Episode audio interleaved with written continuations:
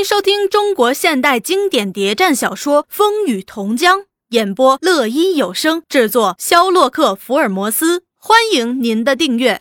第一百零六集，他想了很多，泪水一直没干过。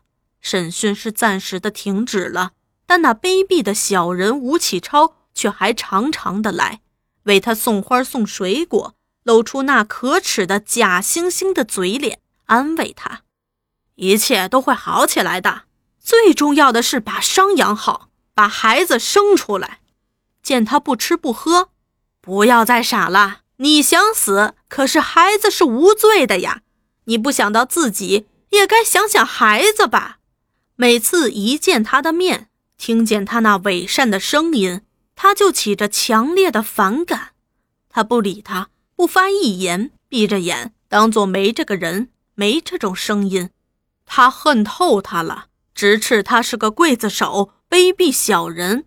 当他能够转动、能够坐起来时，当他经过了这些时日的观察，他发觉这个日夜不离他的小东西，不是他所想象的那样坏。他很单纯，但懂得不少事儿。当夜深人静，当周围没有一个人，或是当他见玉华睡不着、心事重重时，也会从地底下爬起来，坐着，呆呆地看着他，眼中充满泪水。玉华偶尔去看他一眼，发现在他眼中闪烁着善良、同情的光。玉华想，也许他不是个坏人，也许他是被迫，也许他是被利用的，也许他还有点良心。我现在什么都不知道，这些反动派。为什么突然会把我优待起来呢？他们存的是什么心机？到底要怎样来处置我？他又想起大林说过的一段话：在反动派里面，也不是个个是坏人，是铁板一块，他们中也有好人。我们只要肯做工作，就能从里面找到朋友，找到自己人。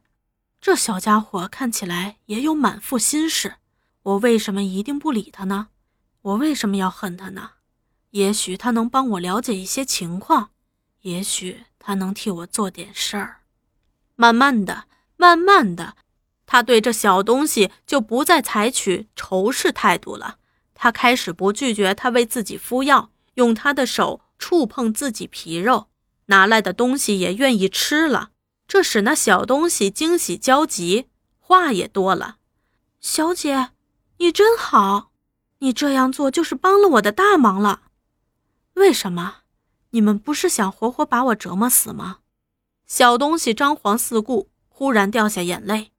他们见你不吃不喝，拒绝敷药，便认定是我服侍的不好，要扒我的皮，喝我的血。玉华觉得他的话里有话。他们是谁啊？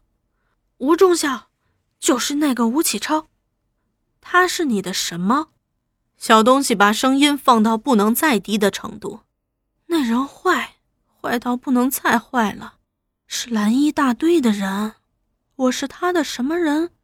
是他的泄气筒，是他的奴隶。这话叫玉华吃惊。那小东西又说：“反动派在围剿苏区时，把我从故乡俘虏来。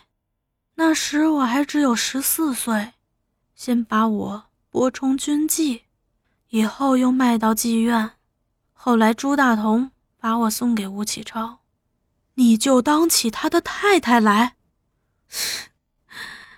是狗和主人，什么太太？他把我当狗，高兴时把我摸摸捏捏，不高兴时……说着，他双眼闪出愤怒的火光，把衣服往上一撩，你看。这是他用马鞭打的，这是他用烟头烧的，这是他用嘴咬的，就像那死特务头朱大同对小姐一样。只是吴启超不像他那样一下子的伤你，却慢慢的、逐日来折磨人。说着就呜呜的哭起来。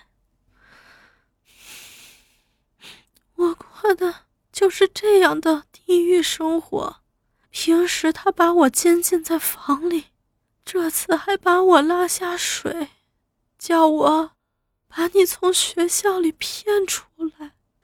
小东西说的真切，玉华想不到竟有这类事，而小东西竟是这样的人，同情和阶级的爱使他忍不住伸手去抱抱他。你也是个苦命人啊，你的苦难和我一样呀。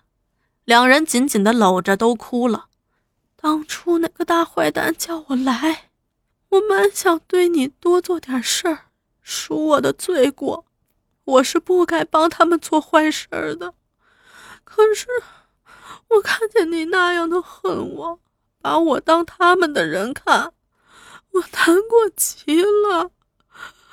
我只是暗暗的在哭。说着又哭，玉华也一样难过。小妹妹。你也不能怪我，当时我实在是不了解你。我想这儿的人都和那些坏蛋一样，这儿是没有个好人，只有一个，一个好人，就是你。还有一个叫李德胜，看守班班长。我听他叹过气说，他曾在你家里见过你。玉华感到愕然，他还认得林先生。当初林先生被拉夫，就是他把林先生送到你们家里的。玉华依稀的想起来，有这样一个人。他不满朱大同把你打成这样，他说等孩子生出来再审讯也不迟。他也是好人，我以前不认识他，这次搬到这儿来才认识的。他现在带着人在看守你。这是个什么地方？监狱吗？监狱可没这样客气，是有钱人住的洋房呢，在城边四周都没人住，只有一片花地。他们为什么不把我关监狱里，却送到这儿来？这也是那大坏蛋吴启超出的主意。我偷偷的听他说过，对这样的共产党要微服监师。余华全都明白了，朱大同给他那样的重刑，用的是威。现在吴启超这个大坏蛋用笑脸、鲜花，大概就是所谓的腐了吧？让他来吧，反动派。认识了小东西，从他那儿又知道了李德胜的情形，使玉华在黑暗绝望中发现一线光明。他在想，奇迹为什么不能创造呢？也许是幻想，也许有可能，他把思路又转到另一边了。